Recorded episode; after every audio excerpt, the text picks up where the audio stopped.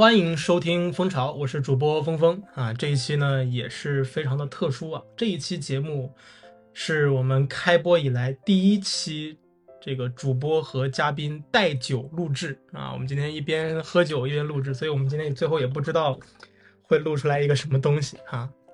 哎，这个这个嘉宾怎么还还没有开始介绍就已经开始开始出声了啊？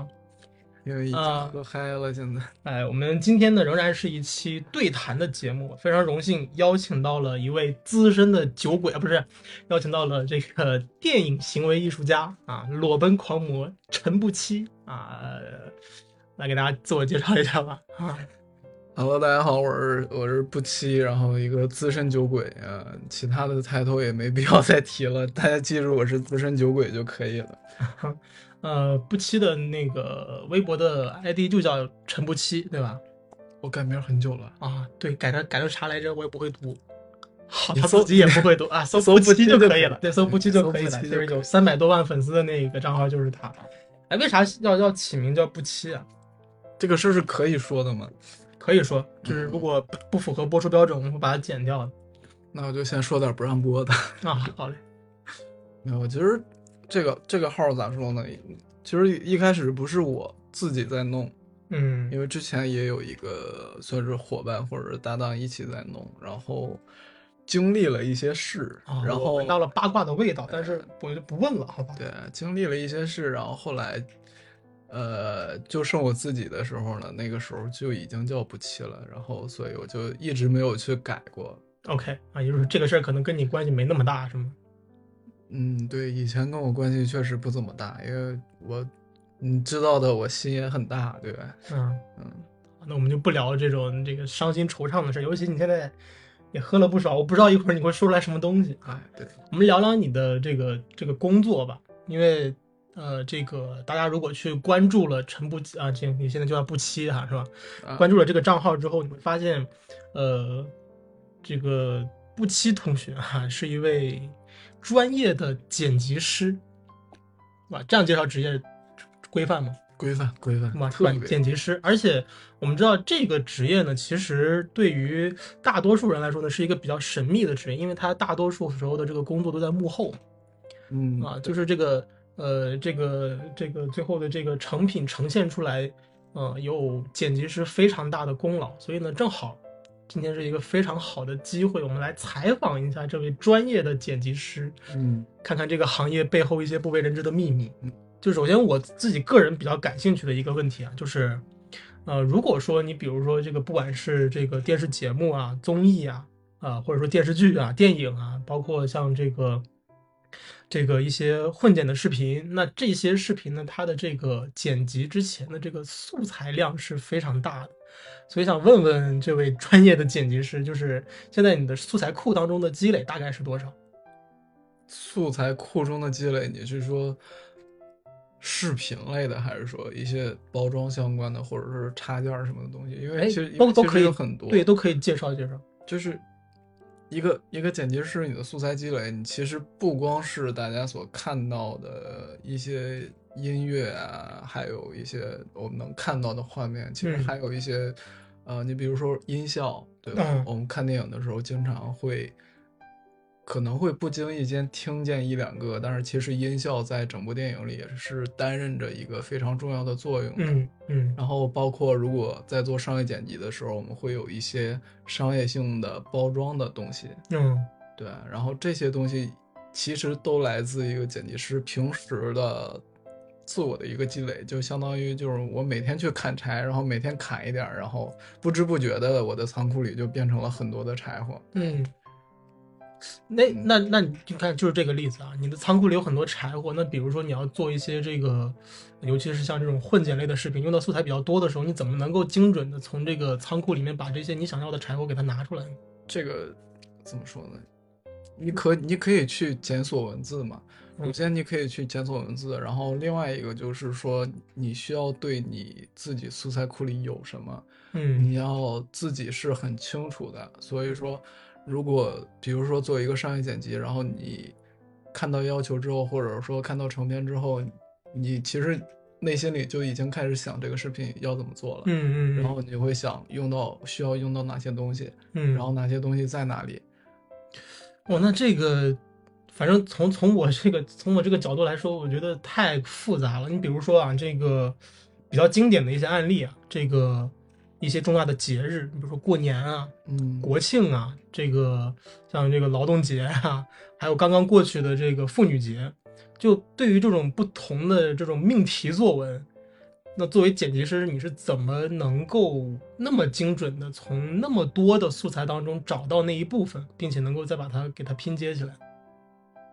呃，你是说一个，比如说是一个母亲节的混剪类的？嗯，是对对对对对，那比如说现在，OK，我现在问你，就比如说你说漫威里现在有几个母亲？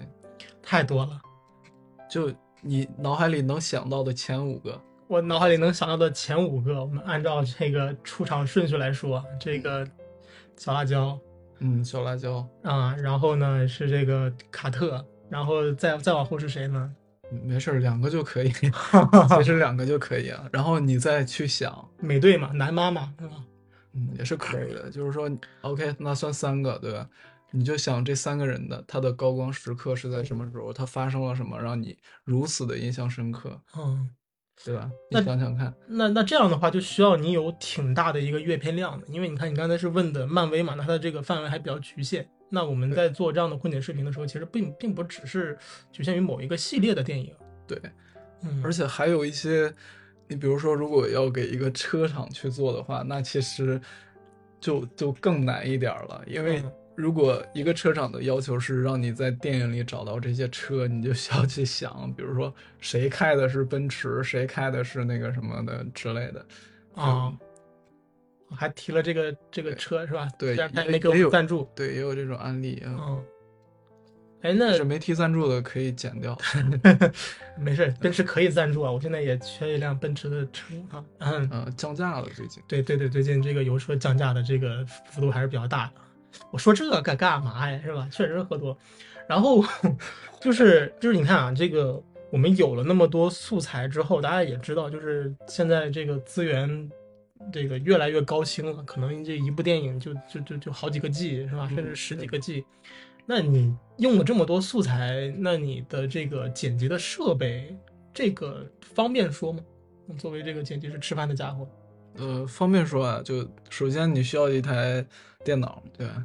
但对，那肯定是呃我拿手机，我好像也做不了这个哦这么专业的事情。然后我们需要一个用的比较习惯的键盘跟鼠标啊，呃，这这些都是都是很重要的。当然还啊有一个，最重要的，对，最重要的是要有一个无时无刻都在支撑你、推着你前进的那么一把椅子，哦不然的话你的腰真的受不了的。嗯啊，当时说玩笑啊，如果我我知道你想聊的是什么，你刚才说的是怎么去把这些东西储存起来，对吧？对对对对对，其实，呃，作为剪辑师来说，有那么多的东西，然后当然，你电脑自带的一些硬盘，你可能就不是很支持了，所以花多少钱？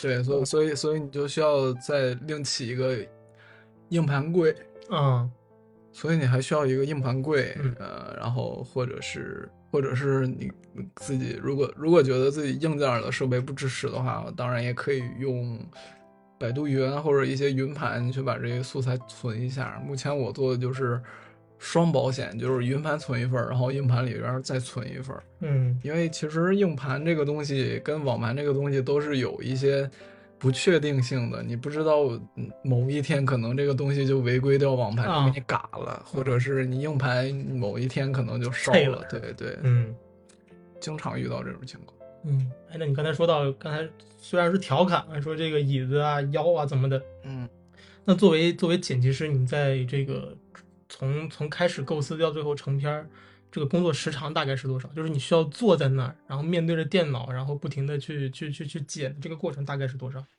就是按照比例来说嘛，可能这个多少多少时长的这个视频需要需要准备多长时间？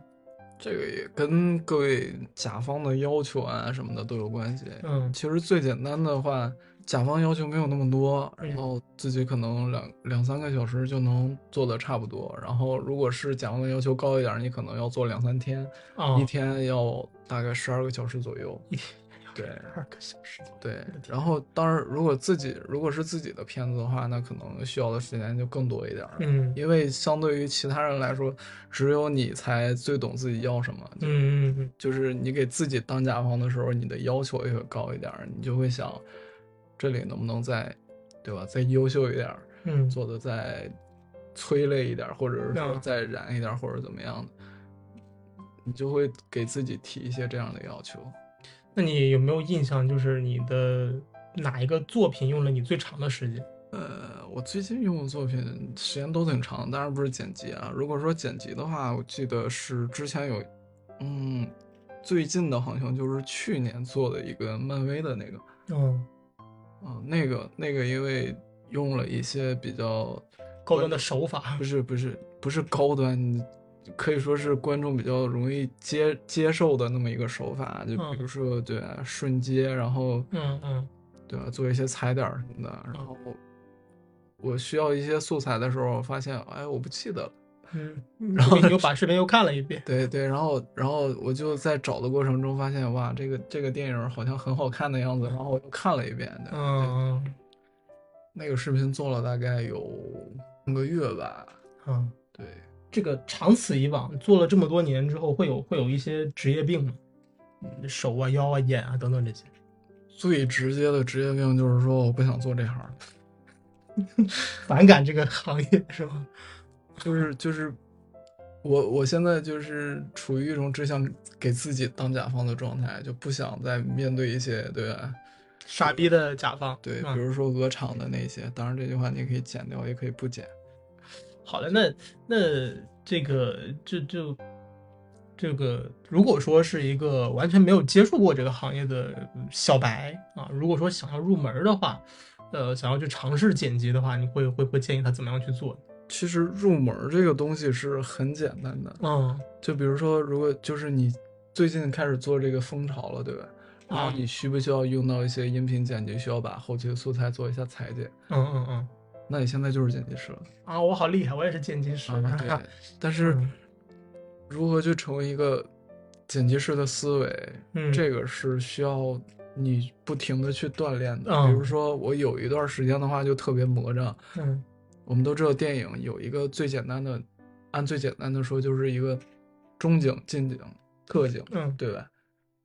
然后我每次看电影的时候，我就出现一个特写之后，我就会去猜下一个镜头是不是要给一个下一个镜头是不是要切出一个 哎呀，啊，对？天啊，就是远职业或者或者说是这就是职业病嘛，就是说他再接一个特写，就会嗯就会去想，就会去猜这些东西。我我我这个还是挺有感触，因为我们这个字幕做久了，也有也也很磨着，对，就是经常是我们这个去去看电影的时候，尤其是这个译制片啊，这个我们就会去想，那这个它怎么翻译成这样是吧那？字幕，就比如说那个《银河护卫队》是叫这个名字，啊漫漫威那个，对吧嗯？那哥们儿翻译的啊啊啊啊！啊，行是吗？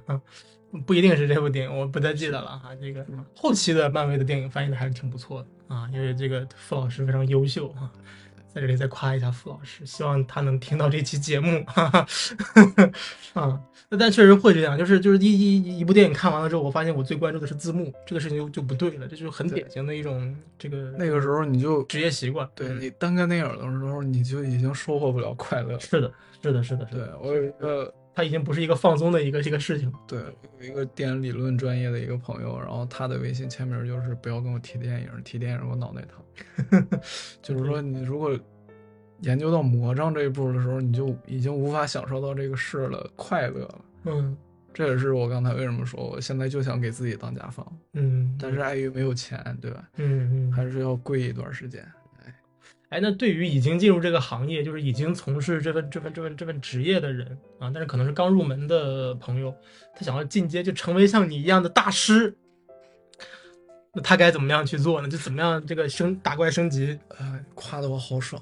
升级到你这个水平呢？啊，其实最简单的就是多看多，就是多看多做。嗯啊、你可以关注一些比较优质的一些剪辑师，然后你去看他们如何把这个故事呈现出来的。其实嗯剪辑最主要的，你可以说就是一个散文家或者说是一个作家，嗯你再把一个短篇故事或者是一个长篇故事，通过应用语法或者通过镜头语言再呈现给观众。嗯嗯，明白。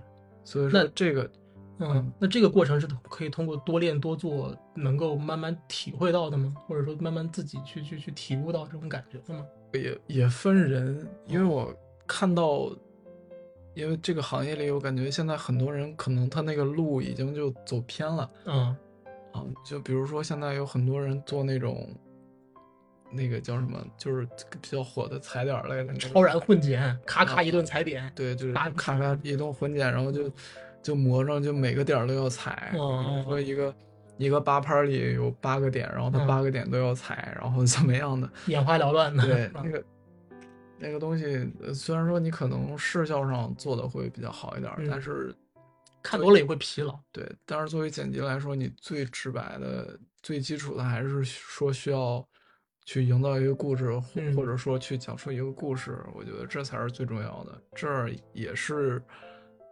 啊、一个不那么好，或者说垃圾啊、不是谁谁在说话，或者或者或者是一个就是不那么好的剪辑师和一个呃老剪辑师这样一个区别。剪辑大师啊？对他嗯，哎，我这这个这个这个感觉，哎，我老是觉得，因为这个行行业我不太熟啊，熟悉的还是做字幕这个行业。就其实字幕也是一样，就是多去做啊，多去做，就不要总觉得说这个呃三天打鱼两天晒网，我半个半个月才翻译一个项目，那你肯定这个翻译的这个水平是上不去的。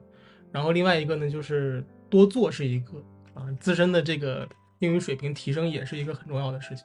对啊，这不能，对，这就是多做多想，因为嗯这个东西，诶现在国内对这个东西是它是没有一个说你持证上岗怎么样，嗯嗯，嗯其实说白了就是一个手艺活儿。那嗯手艺活儿如何去精进呢？你嗯肯定要去多做吧。没对，像卖油翁一样的。对，嗯，那那最近这几年啊，就各各种平台上其实都推出了这种相应的，哦、怎么说呢，傻瓜式的剪辑软件嗯啊，就是各个平台其实都有啊，比较出名的某映啊、某剪啊，是吧？这些嗯对，这些都有。那其实这种东西就会让，就会让，嗯，就它的目的其实就是让人人成为剪辑师嘛，就是让人人都可以随手记录美好生活啊。但是这样的这种傻瓜式的剪辑会会对这个剪辑师这个行业有影响吗？其实对于剪辑师来说，这个东西没啥影响。嗯，因为不是一个领域的事儿。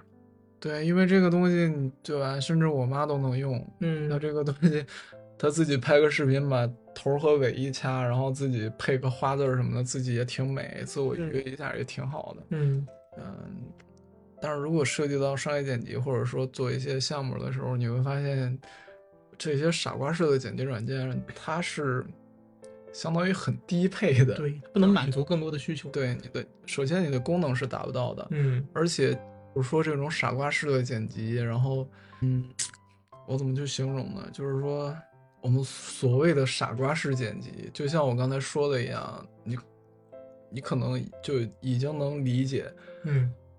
做一个项目，或者说做一个商业化剪辑的话，首先它硬件上跟不上，然后其次就是作为一个剪辑师，他呈现的方式，嗯嗯。如果如果是一个通过剪映说啊，我会了剪映，我就是剪辑师的这样一个人的话，那他可能在对剪辑的理解上，或者说对甲方想要传达的这个意思上，他就会有一些偏差，或者说有一些不知所云。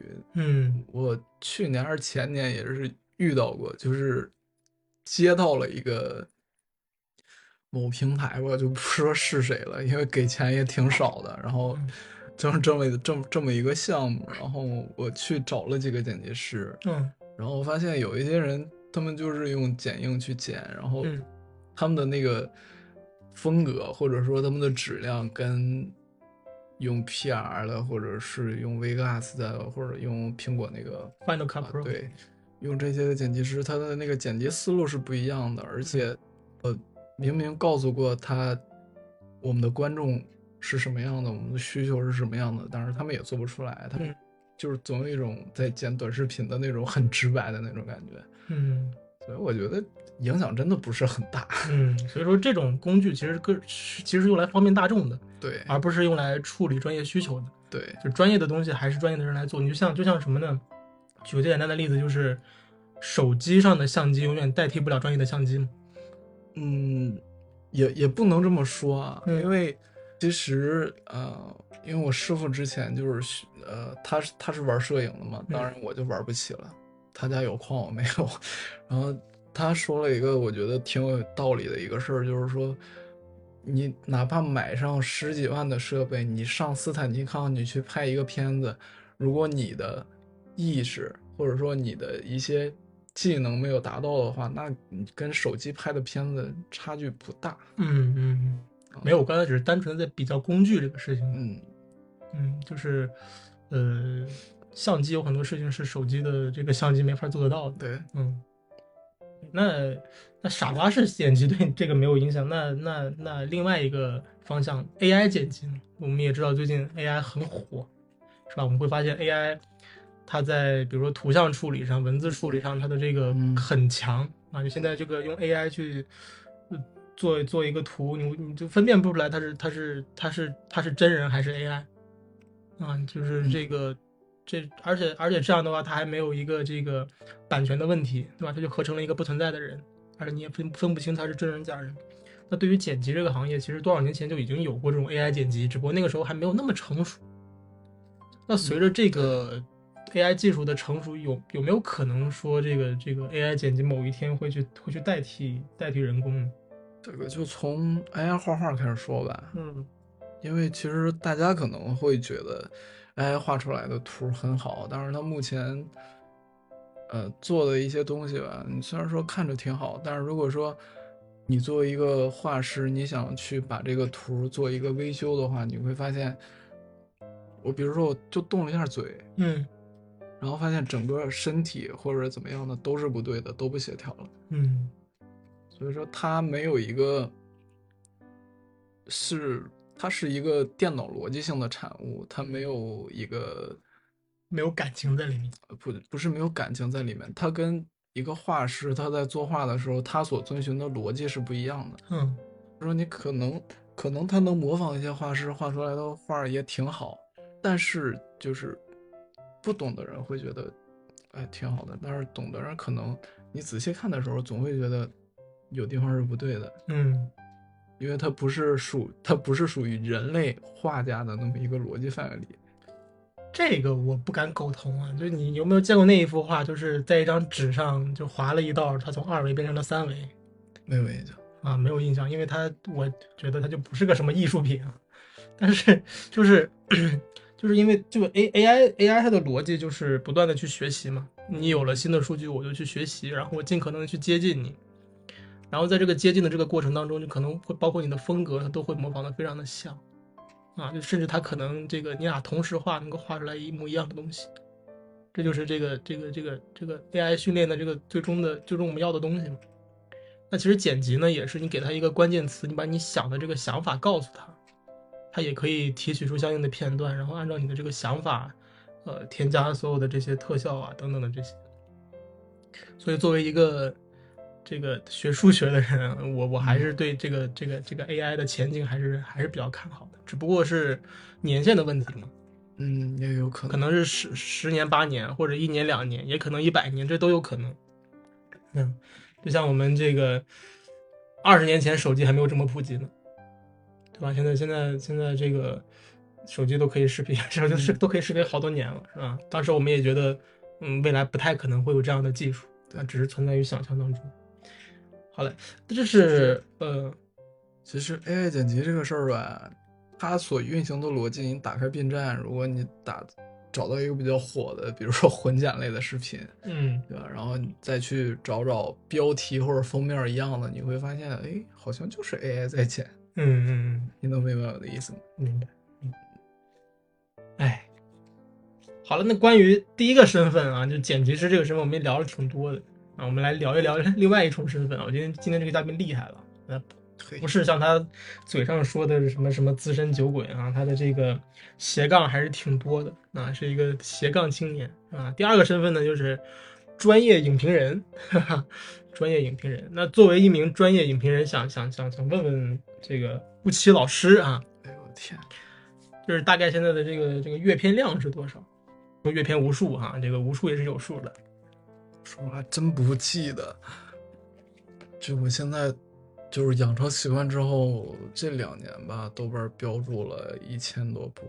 啊，这两年标注了一千多部，对，然后大学 两年标注一千多部，平均一天两部。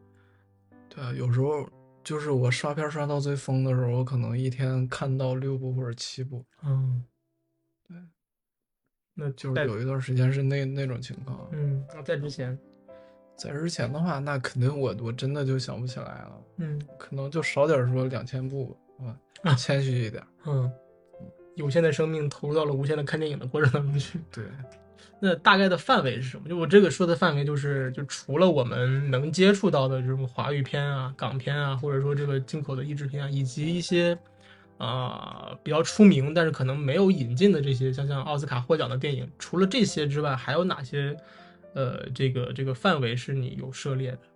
就是为啥我问，就是为啥我问这个问题呢？就是因为之前我记得你你也找我要过一些比较冷门的资源，我记得是那是一个什么法语的纪录片儿还是什么，呃，你找我要它的电影字幕。那是两个导演不是两个摄影师的那么一个纪录片儿，嗯正好要了一下。那个片儿其实也不算很冷门啊，那个那个片儿其实我看豆瓣儿好像看看的人很多了。嗯嗯，其实范围的话，就是有电 有电影以来的一些片儿，我都会去都会去看，甚至一些比如说梅里埃的一些片儿，嗯就比较比较奇幻或者说是比较魔幻类的那种，可能电影专业的老师们，嗯呃老师们都不会去放的那些片儿，我也会找来看。包括有一些我很关注的一些人，但是这个但是这个人呢，其实在影史上他并不是很出名。嗯比如说那个我之前做梦露的时候，他有一个叫什么表演老师，嗯。对，他有一个表演老师，然后他之前是参演过电影。嗯。然后后来因为对梦醉好莱坞嘛，嗯然后他就变成了一名尊敬指导的老师对对，表演指导，然后以一种戏戏呸戏剧化的这样一个表演风格去指导指导别人，然后我就去专门翻了他的两部片子，那两部片子其实很难找，嗯因为首先我不知道他那个片名叫什么，然后我从片名开始找。嗯片名开始找，然后找到了两部可以找到的，之后我就翻了很久才翻到了那么两部。嗯嗯所以说这个范围对我来说，其实电影对我来说没有范围，但是除了恐怖片我不敢看。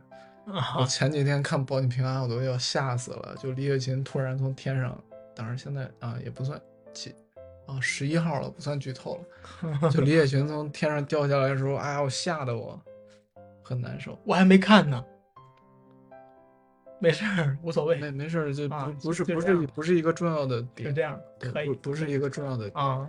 好嗯，那那那那你看了这么多电影之后，会会影响你的电影审美吗？想起一句话，就是那个误杀的。当你看过一千部电影之后，哎呀，对吧？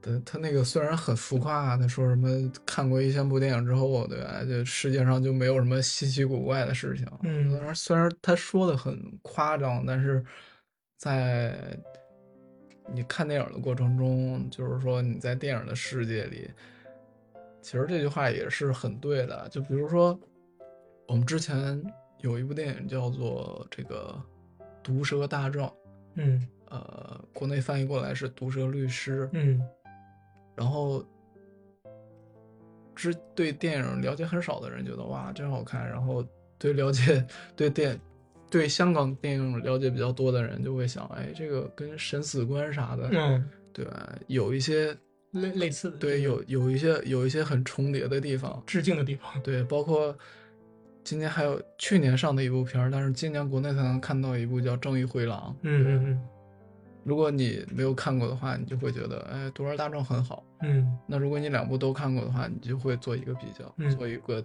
电影之间的比较，你会再产生一些新的议题，或者说一些新的见解出来。嗯。那你说这个，呃，看了这么多电影之后，嗯，怎么样能够客观的去把这个影评给它写出来？就是因为可能可能对于你来说，你的阅片量要比正常人要多得多，那可能这个怎么这个这样这样说不不对吗？是吧？正常。那可是可是这样的话，这样的话会，你比如说这个这个电影可能，呃，对于很多人来说看了之后会非常激动，可能对于你来说就感觉平平无奇。那你怎么样避免这一种对于你来说比较主观的状态，能够把更客观的内容传达给观众？其实这个事儿，如果说起影评的话，那就涉及到呃电影工业的话题了。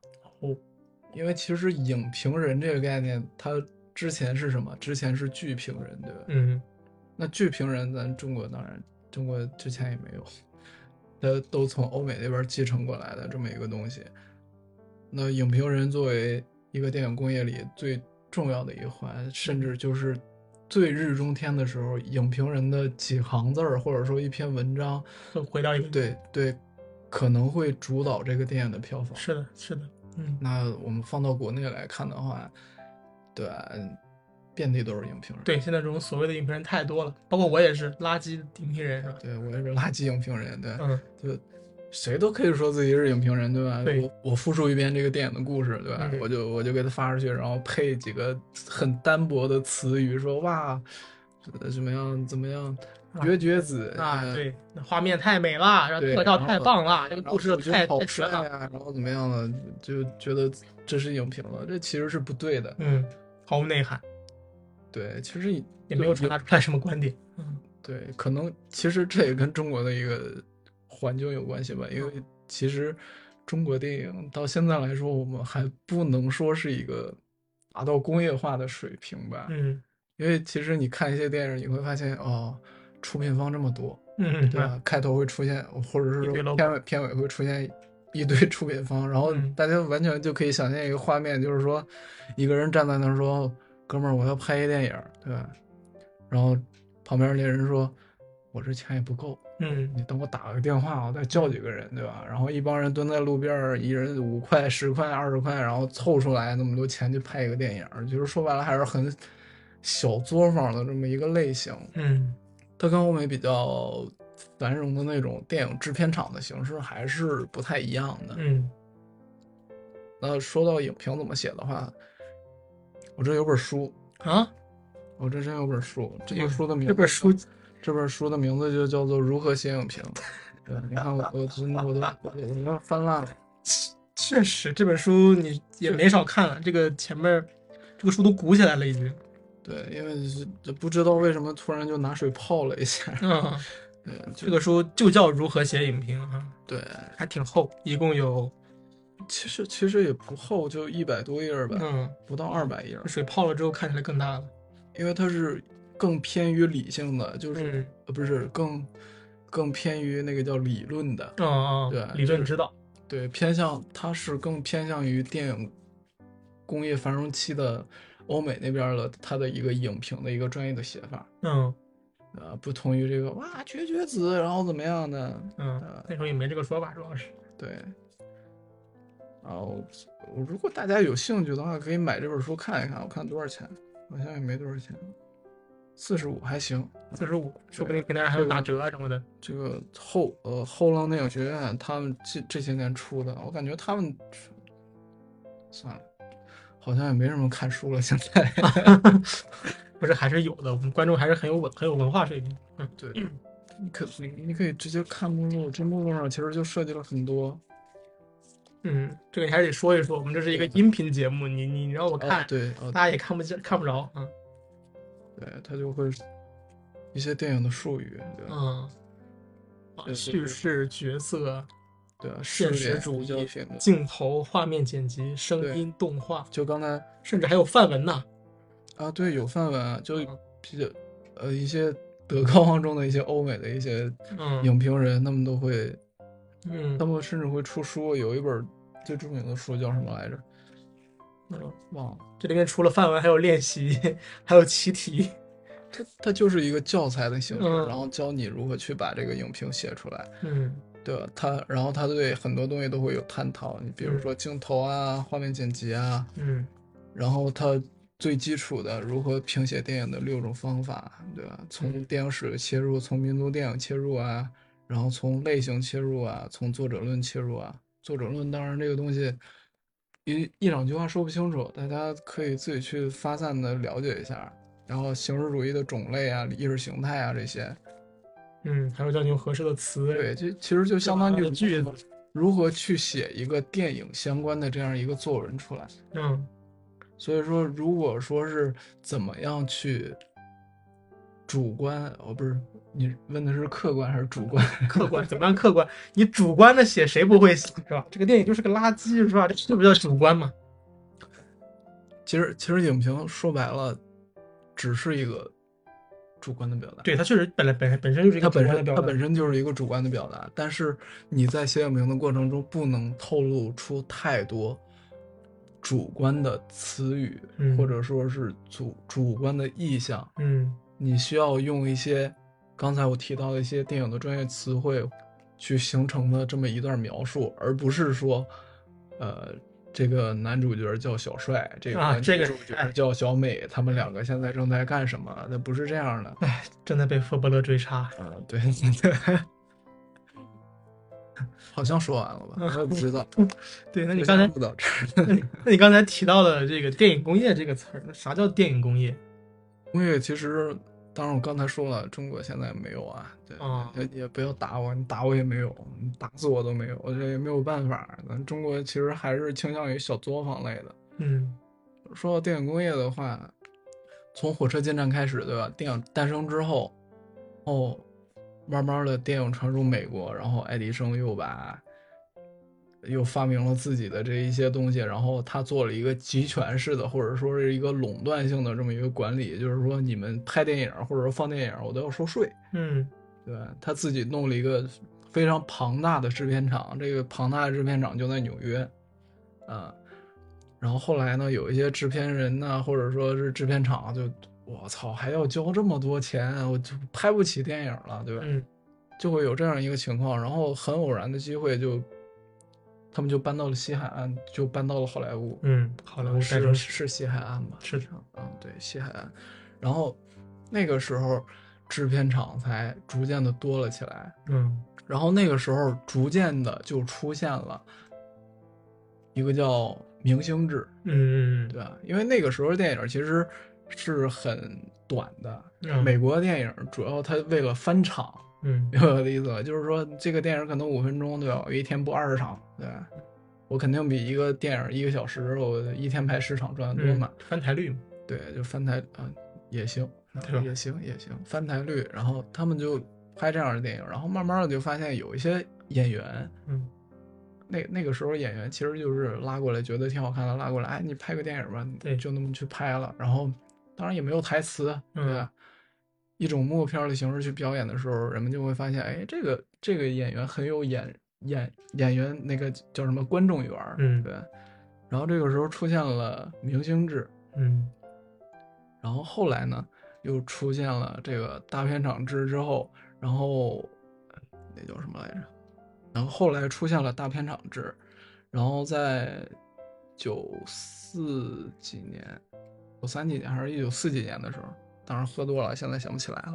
就是一九一九四几年的时候，然后这个大片场制就是跟明跟明星的这样一个分账的一个模式，嗯，也发生了一个变化，嗯，就是说之前是明星是拿工资的，嗯，他是没有一个票房的分成在里头的，嗯，然后后来就慢慢的才有了一个分成制，然后明星的薪水可以说薪水才得到了一个质的提升，嗯，在这之外呢，就是演员。制片厂、导演他们是绑在一起的，然后之外的还有一群人，就是你要有一些配套的设施嘛，对不对？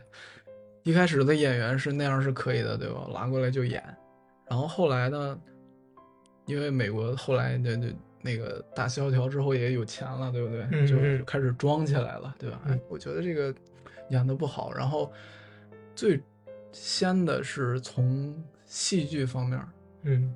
呃，就就从那叫什么百老汇，嗯，请请一些那种话剧演员去给他们做一些表演的指导，那种演员呃，其实现在来说的话很好区别。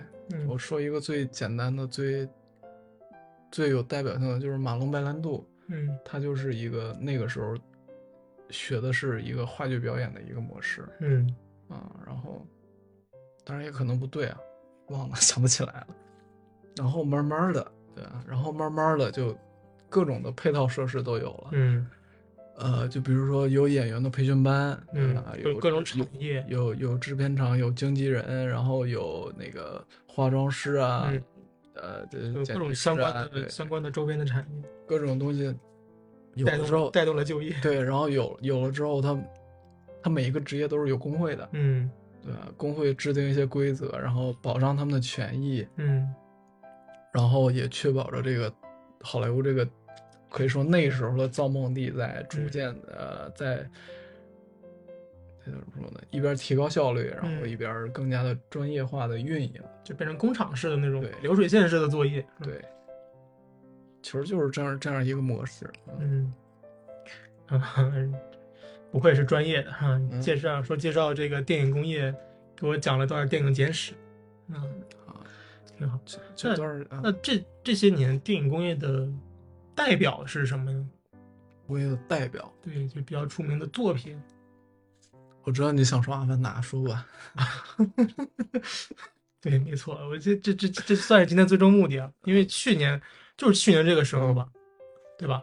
啥？去年去年这个时候对，去年这个时候吧，这个我们在在一场微博的这个啊连麦的直播的时候，是吧？我们说过这样的一句话，不是我们说的啊，是这个岑不欺先生哈、说过这样一句话，就是今年啊，去年这个时候说的哈，今年如果《阿凡达二》能在国内上映，哎，我就去西湖裸奔。后来大家后来的事情大家也知道了啊，《阿凡达二》在国内如期上映啊，但是裸奔这件事情好像一直都没有兑现承诺呢。去年比较冷，呃，今年啊，对，《阿凡达》上的时候比较冷，呃对，对，今年嗯，现在已经是了是这个春暖花开的时节了。杭州现在也挺暖和的，我看这几天也二十多度，是吧？今年呃，让我们拭目以待啊。反正就来啊，对啊，死之前，我死之前，把这我把这主要我们想看，主要我把这事儿兑们想，现一下。挺好，挺好。嗯，哎，说到这个这个裸奔啊，什么裸奔？嗯，就对应了你的另外一重身份，说。说到裸奔就，对对，就对应你的另外一重身份，对吧？艺术家，对吧？艺术家，这不知道你这是你自封的称号，还是说这个呃观众给你封的这个称号？那作为一名艺术家的话，有哪些艺术行为你是是你是你这个比较拿得出手的？可以跟我们聊一聊。我都不记得我有这个称号，好吧？艺术行为有啥？裸奔没有实现啊？嗯还有啥？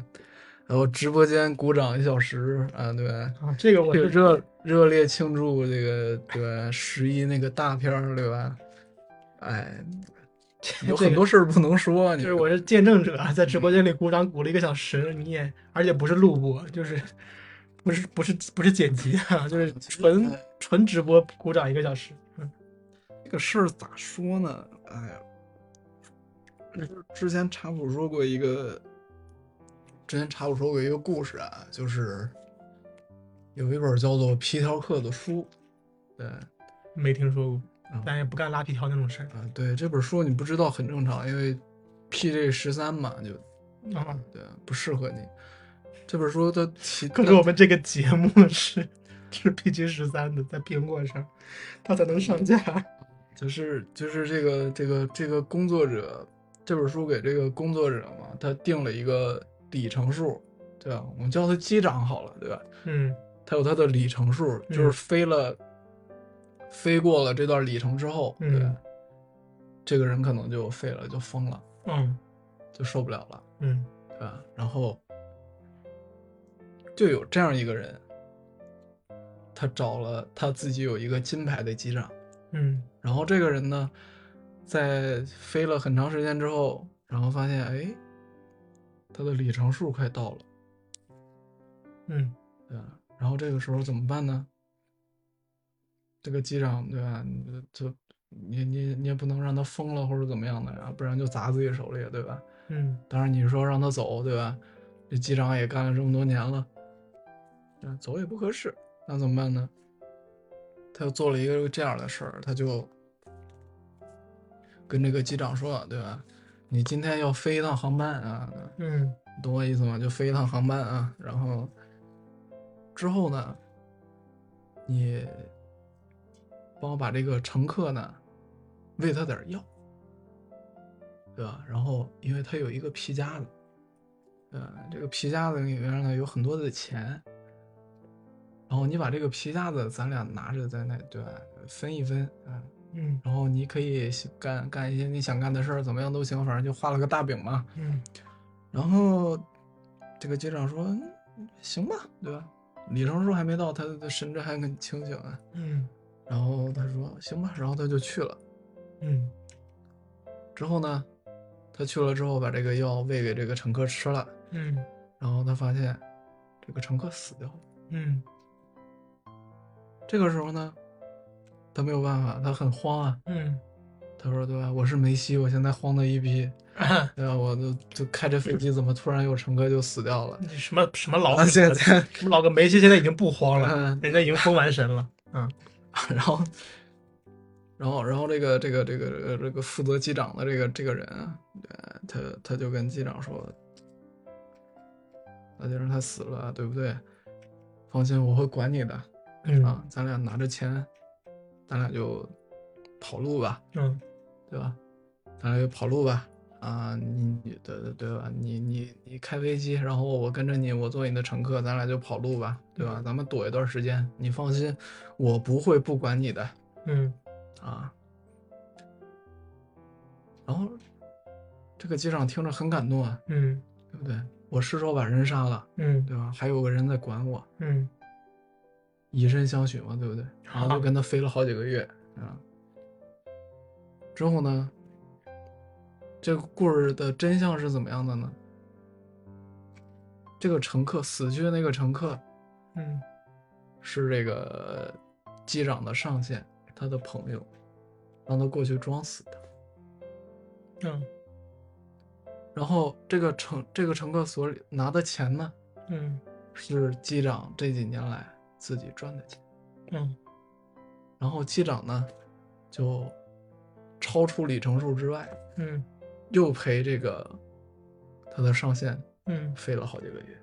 嗯，那你猜我是谁呢？你是高启强啊，没错，我想吃鱼。是吧？你你你刚才那句话，我就想到了，说这个我不会不管你的。上一个说这个话的人不就高启强吗？嗯说实话，狂飙我还没看呢，啊，这这那这个不是，那我又又剧透了。不给你剧透，不给你剧透。这个故事的的目的是什么呢？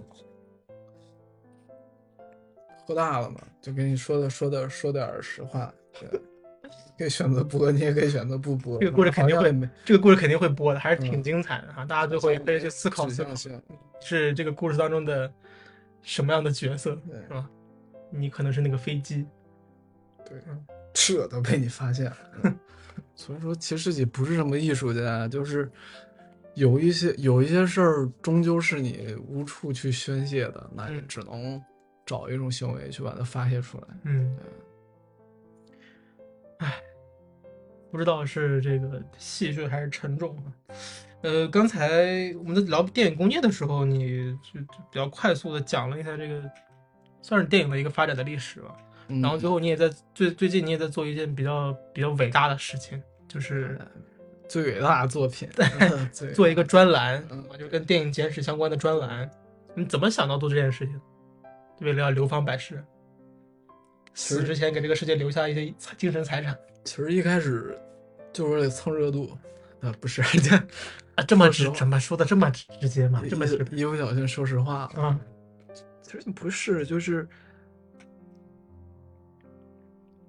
之前做的一些东西，其实都是一种自我愉悦性的一种东西。然后突然有一天，我觉得，哎，有些东西好像也没人在做，那我要不要试试看呢？然后那天晚上就有了第一期吧，我记得那天是熬到五点多，然后把稿子给小贤，然后他那天也好像好像是挺闲的，也不知道怎么回事，反正就就就就当时那期的视频做的就很快，嗯，一拍即合。对，不是也啊，也可以说是一拍即合。然后那期视频就出了，之后就出我意料的，然后就反响就挺好的。啊，对，然后也可以说是我是我是尝到了一点甜头啊，嗯或者说怎么样的嗯。然后后来慢慢就就后半年就出现了一些事儿嘛，然后你就会想，我操，这个世界就怎么了？怎么就变成这个样子了？对？就有些话你不能说，有些事儿你不能做，然后你想传达的一些东西就开始慢慢的就传达不了了。嗯，我闻到了不过审的危险的气息。啊，那我就搂着点儿说。说到这儿吧，要不就，然后，嗯然后就是出于一个，其实契机不是在这儿，契机是后来那个《梦露》上映，嗯嗯，金发梦露那个片子，就是我就看两分钟，然后哎很可惜的事情，我不知道该说可惜还是可恨啊。我就觉得哇，这个东西，当然我之前也说过，就是波米也提过这个事儿，他说啊，就是一个同人同人啊，怎么样的。嗯但是后来我翻翻一些影评的时候，我会发现哇，他们真的会以为这就是梦露嗯，就是真实的，对把它当成纪录片来看。对，这就是梦露的一生，嗯，那太 就是太残忍了。对，其实我们现在想一下，其实梦露对我们来说其实没什么关系，她死了八十年了，对，但是不能说是一些真相吧，就是一些我们本来可以知道的事儿，但是没人让我们去知道，我觉得这也是一个 挺悲哀的事儿。嗯所以慢慢做了两期的梦露啊，嗯然后那个劲儿，当然劲儿也没抓住，然后视频也没有火，哎，嗯，挺伤心的啊。所以，所以后两，所以后两期还没有出啊。但是但是确实知道花了很多心思，因为我记得你当时找相关的材料找就到处去找。嗯，啊、就包括你还问过我有一句听不太清的一段一段一段话那，是一段采访。嗯，就我这我这个英语水平你是知道的。对，然后我听了之后发现确实是听不清对，我听到那我听那段我听了十分钟我才问的你，因为我实在我我一个单词我都听不清。啊，后来发现就是听不清楚。对，然后那些那些东西，起起起码现在网上还有，嗯嗯嗯嗯。因为因为我现在做的过程中，我会发现，其实很多的之前的电影，可能是一九二零年或者一九三零年很火的一些东西，除了非常经典的，你比如说什么那个什么爵士歌王啊，嗯。什么这些东西，它它是可能是做一个教育意义，它会它会不停的翻版，它甚至会重映，嗯。重制出一个四 K 版本，嗯然后其他的大多数你是没有办法再找到的。那这代表什么？其实就是代表着以后可能这些真相就慢慢的被被掩埋了。对最终的这些真相全部都被埋没了。嗯，就所以说，其实也是个挺悲哀的事儿。是。然后还是决定就是继续把这个这这个系列做下去吧。然后也是，一是想留住留住一些就是目前还能找到的一些，或者是真相，或者是一些影史的什么的东西。嗯然后还有一点就是说，我觉得现在观众质量还是不行。哎哎 哎哎哎你听我说，你听我说，啊就是那，因为因为其实我们生活在这个环境里，就是本来就是电影工业就是小作坊，啊，然后所有的东西它都不是一个非常有制度化的，或者说是非常流呃那个叫什么来着？你快帮我想个词儿，我就流程化、对标准化。啊对对对，非常标准化的嗯，这么一个东西，那是不是可以就是从。现在开始能传达出来一些人，就是包括这个什么，对吧？如何写影评，我把这些东西传达给一些人，然后，对吧？这些人在看到一些所谓的影评的时候，嗯，能清醒都会吐口水啊，不是吐口水，就是啊，这个东西写的好像不是很公正，或者说嗤之以鼻。对，或者不是很好，嗯，更客观的去看待，对让他们没有市场，对立不住脚，没有流量，对这批人自然就没有了。我们要这个质量要往上走，不管是观众的质量还是这个出品的质量，这个这本身是一个正向的循环嘛。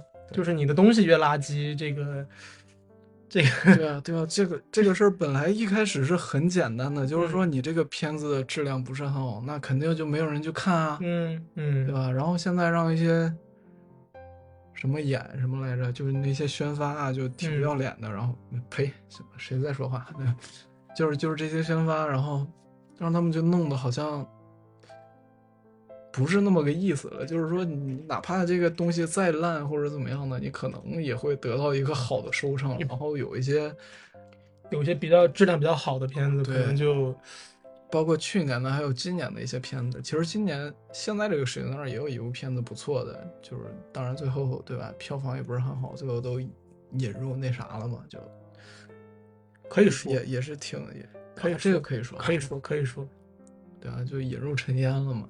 嗯，是的，可以说过不了审把它删掉嘛，没是吧？但是对对对，我觉得如果如果因为说提到了他就过不了审的话，那还是能说明一些问题的。嗯，哎，确实是这样。不，你小心点儿，现在就豆瓣上那俩词条都没有。对对，哎，之前甚至还在院线里贴出过这个宣传海报呢。嗯，我现在那就不说了吧，好吧？你刚才你刚才在就在是一句一声叹息。嗯，刚才在说这个准备第一期节目的时候提到了一个名字小霞儿，嗯哎，，这这这是哪位高人呢？哎，我每次问这种问题的时候，我觉得自己好蠢，我明明认识他，我还要装作我不知道，我还要我还要问，那你为什么要问这种问题呢？这不是节目吗？这不是节目效果吗？这不是？节目哦，这个人是谁呢？这个人是谁呢？让我来听一下嘉宾的解答吧。哎，咱们来解答一下吧，这咱两个好像神经病。来解答一下吧。好，嘉宾解答一下，就呃，小翔现在是呃，可以说是这个账号我唯一的合伙人了。就我们两个人算是我的一个搭档吧。然后嗯他的本职工作是一名话剧演员啊。对，这个话剧其实也可以说一说对，就话剧应该在别给我钱，我说什么？啊，这个还哎，就做朋友还是宣传一下。啊，对啊，一部一部叫做《极夜》啊，另外一部叫做《燎原》啊，对，啊，然后在这个大家如果去看的话，记得给个好评就行了。嗯对对，因为他们那个老板啊，就可以了二可以了，哎哎哎啊，不说了，不说了，不说了。啊，大家最最近应该是在杭州和苏州啊，大家可以看到这两部话剧，沉浸式体验话剧啊，对这是感受还是非常不错的。对，记得要穿一双非常舒适的鞋，因 对，因为为你要走两个小时哦。对，你要你要跟着这里面的角色去体验他们的故事，是的还是非常精彩的。好嘞，呃，聊了也聊挺长时间的，我们最后聊点开心的吧，好吧？你前面不管哪一个不管哪一个身份，最后聊完都还挺沉重的。嗯，你可能就是这么一个沉重的人，是吧？我们聊点开心的事儿，就是就是说点本职的东西啊。作为电影博主，本职的东西啊，啊最后给大家推荐一些电影嘛。啊，说点开心的，比如说你马上要死了，这个时候，这个死神说啊，他说你这个你还可以推荐一部电影。嗯，然后咱们看完再上路。哎，对你你你会推荐哪一部电影？慎重的选择啊，这是一个直击灵魂的问题。我记得有一部电影是一部实验性的电影，嗯然后这个电影的时长好像是大概一百六十个小时。啊，要不然你活得长。如果死神问的话，就不然就看这部吧。死神一会儿对吧万一都忘了忘了把你带走了，一会儿对啊，看着看着死神睡过去了，对吧？你把他那个生死簿拿过来，生死簿拿过来，你改一改，对吧？把你们就是家下一个孙猴子把你们家仆里人都划掉。啊！对，就嗯全家长寿，对吧？活对了一千多年的老怪物啊，其实其实我不是这个意思，我是说这个本来我本本来的想法是想问这个啊！其实啊，我生命当中最值得推荐的一部电影。正经的是吧？其实作为我推荐的话，其实我第一部想到的是《海上钢琴师》啊，经典经典对的说经典。我我也不知道为啥啊，就是可能是因为这是我第一部看了之后我心里特别难受的片子，嗯嗯、可能嗯、对吧？趁景儿，特别是那个一九零零最后跟那个胖子告别的时候，对吧？我都要死了，我看一下这部电影，对吧？嗯，去了天堂之后，我也缺胳膊少腿了，我说这，嗯嗯，这俩胳膊怎么这这两个左臂 给我安上了，对吧？嗯笑着面对死亡吧，可能是。嗯但是如果说推荐，就是如果死之前要推荐一部剧集的话，可能是《太空牛仔》吧。剧集，嗯。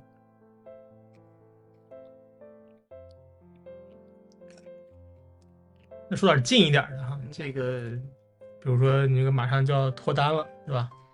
比如说啊，咱也不知道，这是一种美好的祝愿。那二零二三年祝你早日脱单，是吧？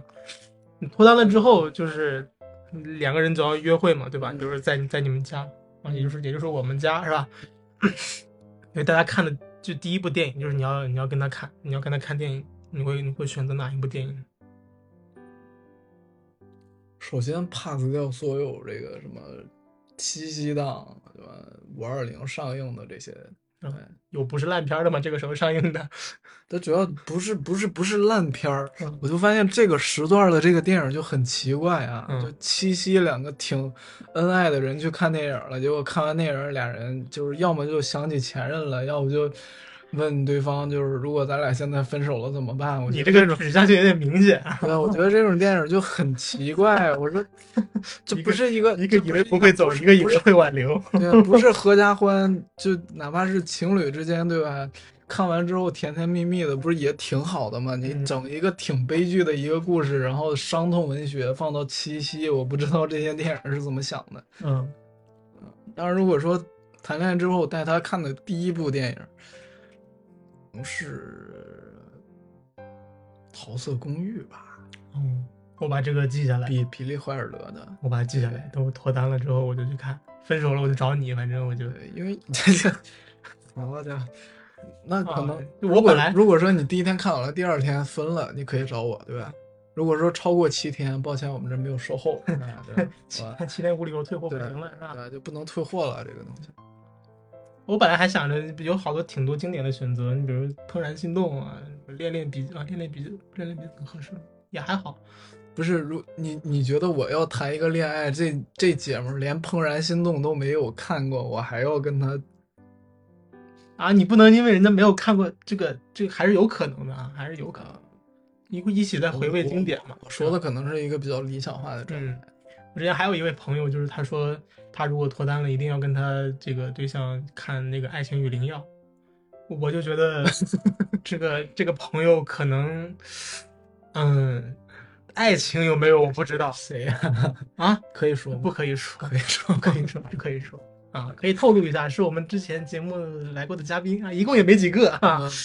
哎呦，爱情与灵药。嗯也行，也行，也希。望他收获的是爱情，不是不是需要灵药。啊嗯，看过这部电影应该懂我在说什么。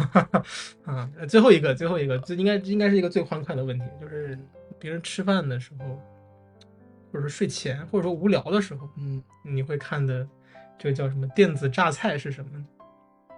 电子榨菜我现在已经服用太多了。就是反反复看反复会看的我从去年开始，我看了《海绵宝宝啊，经典》，嗯，是吧？经典吧？还有那个《蜡笔小新》《挺好。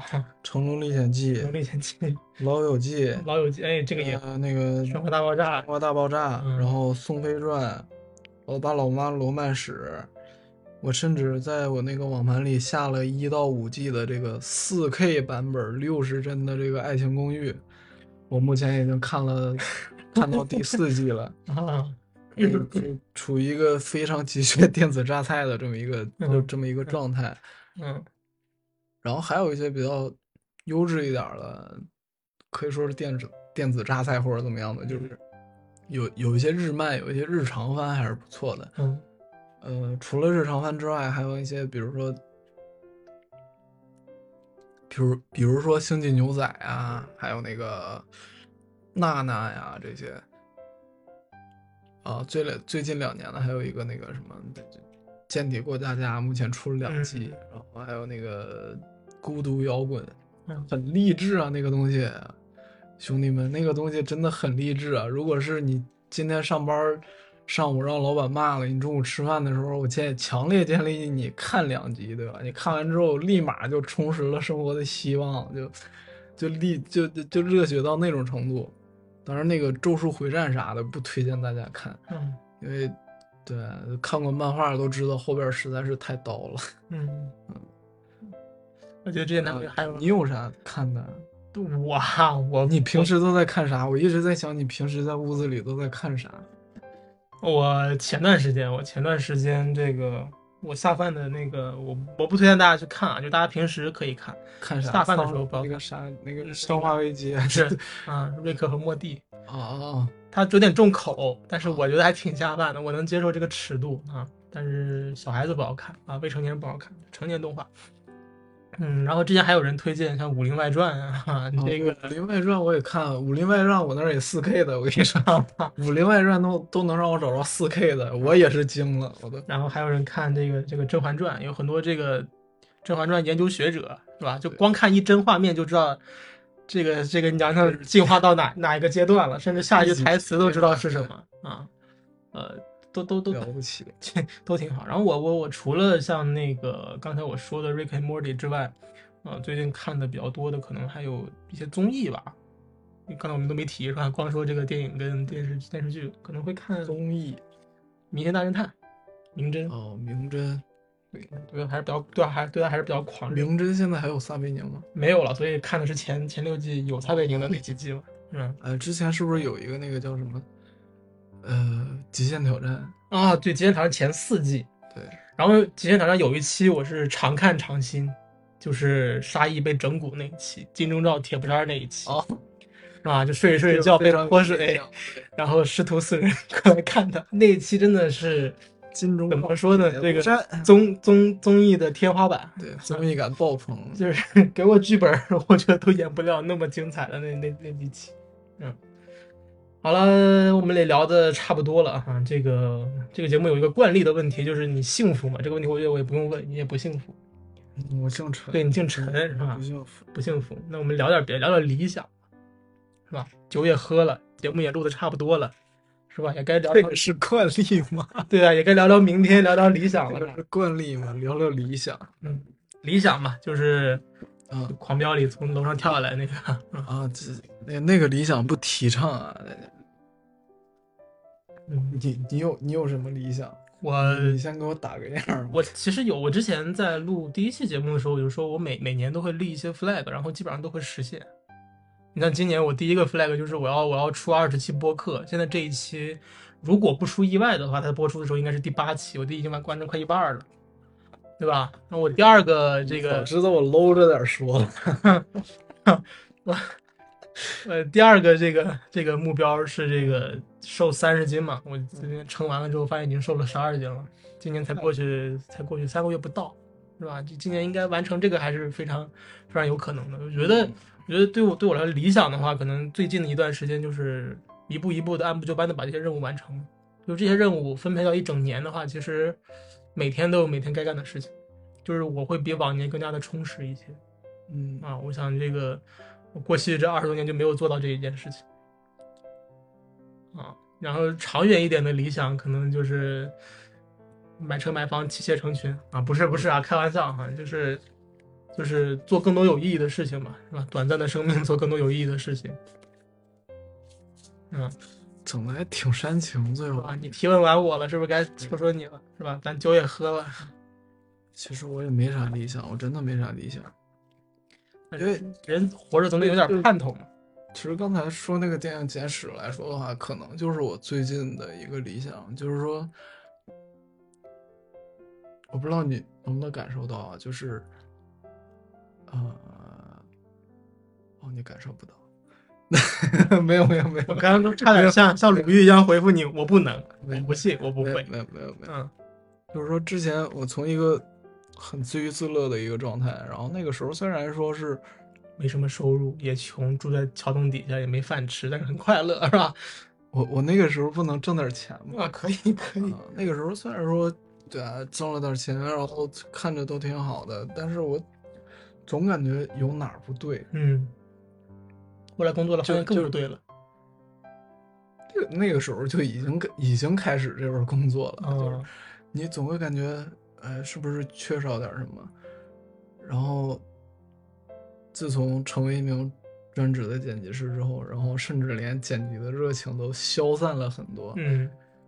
然后后，然后后来就是自从开始做这些节目的时候，从第一期开始，然后我才突然发现，哇，有这么多人在关注，对，在在关注着我，然后他们。对我说的这些东西，或者说我说我正在做这些东西，他们是能够很很支持的，共鸣，对，甚至认可，对，甚至很很多人都在私信我说你做的很棒啊，你一定要坚持下去啊，你一定要保持着自己这样一个初心对，保持着自己这份初心怎么样？其实我是一个很长时长时间在自我否定的人，对嗯，发现了，对，然后，然后，嗯，在这种情境下，这些鼓励真的就让你对对我如沐春风。对我来说真的就很受用，嗯你知道吗？之前就是各做各的，就就发了就发了，然后反正我自己快乐了就行。嗯然后近一年多才是更多的跟嗯，可以说是跟粉丝们走到一起吧。嗯然后直到开始做了这个电影简史系列第二期之后，然后我其实是花了很多心思在一些影射或者说是一些小梗上，嗯我会埋了很多像彩蛋一样的东西。然后那个那个时候，呃，发发完之后，我记得发完当天两天啊，我跟福基跟小乔说，我说我不敢看，嗯我说怕这个视频再火再没火怎么样，就是因为梦露那两期就石沉大海一样的。嗯当然我做的可能确实是因为正在那个转型期做的可能也不太不不是很好，嗯然后我就说哎我不是很敢看，然后后来他们说哎可以了。嗯然后看的时候，就看就看着那一排排弹幕，然后我发现的哇，原来我埋的所有的梗都有人在回应着，都有人在说着一些，对吧？可以说是他们的故事，或者怎怎么样的，或者是说着一些对我的鼓励吧。嗯然后才发现哇，原来干这事这么爽啊！嗯对吧找到一种自我的成就感。所以说，理想的来说的话，就是我希望能凭借我的一些作品，或者说我的一些努力，能让国内的电影市场就不能说是分级啥的都落实到位，就是整体的一个质量在进行一个提高或者怎么样的。然后嗯更重要的也是，呃，让自己做一些自己觉得更有意义的事儿了。很好。嗯，很好对，人活着的意义就是去创造更多的意义。你就是中国电影界的凯文·费奇了，嗨，这我我可能习惯买彩蛋。我可能 对对，我可能是，我可能是那个姓尼古拉斯的那个，可能挣点钱，我可能就跑偏了，所以哎穷点也是不错的。凯文·费奇，中国电影的下一个十年就靠你了。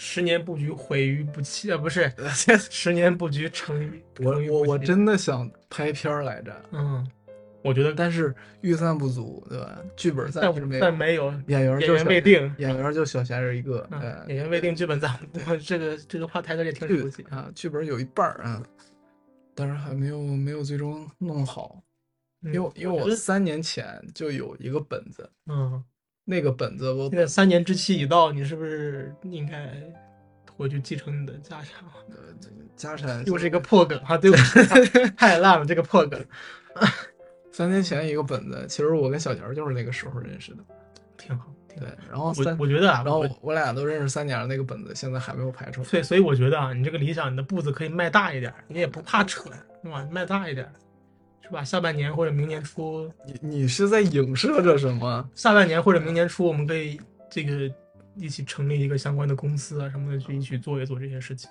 也是可以的。对，我觉得可以，嗯，一个人一个人只有想法，可能你还需要一群人来实现的。对，其实你说白了就是我们活那么久，对吧？可能是有点沉重，也不一定活那么久啊可可可能可能是有点沉重，但是你听我说，就是活那么久，那你最后其实能剩下什么能够留下些什么？对啊，你能剩下是些什么？那在你活着的时候，也可能你有幸能活到六七十岁的时候，嗯？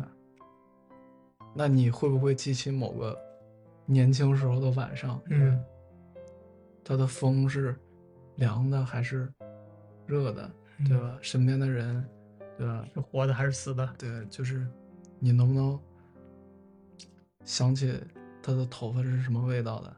嗯，是别人的香水味。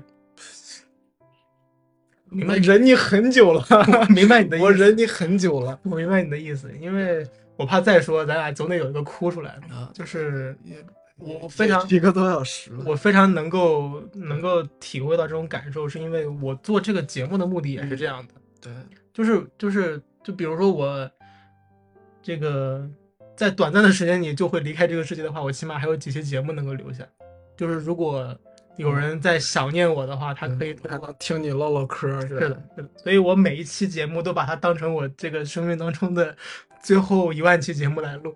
最后一万期节目，你不会以为我要说最后一期吧？没有啊，没有最后最后一万期一天一期，你也活挺久的。对我还能，对，嗯，还能还能再活二十七年。其实人这一生就是年轻的时候就多收集点儿能够用来回忆的记忆是呗的，，是的，是的，而不是说人一出生就开始变老嘛。对，而不是说白天呃打卡上班，老板好的，老板再见，然后嗯，然后然后下班什么玩手机然后一天就过去了。吃饭拉屎睡觉，是吧？这个浑浑噩噩度过一生啊，这个最后就是到了一定年龄的时候，你会开始开，你会开始后悔的，你会发现，你会发现我为什么没有在某一个夏天开始做一些能够让自己回忆将来将来能回忆的事情啊，你甚至会会在那个时候去后悔你当时为什么，哪怕写个日记也好啊，嗯，对，是？吧？虽然说正经人写写日记呢，但是嘿，好家伙！但是其实我我不知道你会不会有这种感觉啊，就是你二十岁之后就慢慢的，二十岁之前你是对回忆是没有概念的。那有，因为二十岁之前过得也不快乐，总是会回忆你小时候快乐的时候。嗯大部分人不会啊，你接着说，你接着说。但是对于大部分人来说，确实就是这样。嗯，但是在之前没有你这么说的话，我这个理论好像就不成立了。成立，我比较特殊嘛，啊，啊，我还是成立的。其实就是你二十岁之前是不会拥有太多的所谓回忆的东西的，嗯因为那个时候你其实是一直在向前走的，嗯。就包括大学三三四四几年来着，四年啊，啊，大学四年其实你也是一直在向前走的，然后等你步入社会了之后，其实是你从某种意义上来说你是停下脚步的。嗯。这个时候就是随着年龄的增长，你就逐渐有了回忆之后，这些东西都是你不经意间你会去突然涌出来的。嗯那个时候你才会意识到，呀，我怎么要，我如何去跟回忆去相处？我觉得我理解这件事儿，我是花了很长时间的。嗯，嗯，可能也是因为生活现状不如意吧，所以你才会不不要别别别笑哈，就是嗯没有太多人活得如意的，是吧？大部分人生活在水深火热当中啊，这个这也是我做这个节目的另外一个目的啊，就是你在在这个这个难搞的日子里，听一听别人的生活，听一听这个一些小小小段子啥的，开心开心。睡不着的时候呢，也可以用这个节目来入个眠。对，嗯反正我听了很多播客，我发现自己的播客是最好睡的，太无聊了，主要是啊，主要是我我之前我可能这个你就没试试把自己讲的课录下来，然后 没有，就是我我之前听别的播客，听着听着挺兴奋，讲的挺有意思，还挺有内容。嗯 然后我这个这个可能可能这个就就不借助药物的话，就很很难入睡。但我听自己的播客就睡得可香了。嗯啊其实都是在找一种共鸣吧，可以说就是不管是从事什么行业或者说什么领域的一个创作者，他最终都是。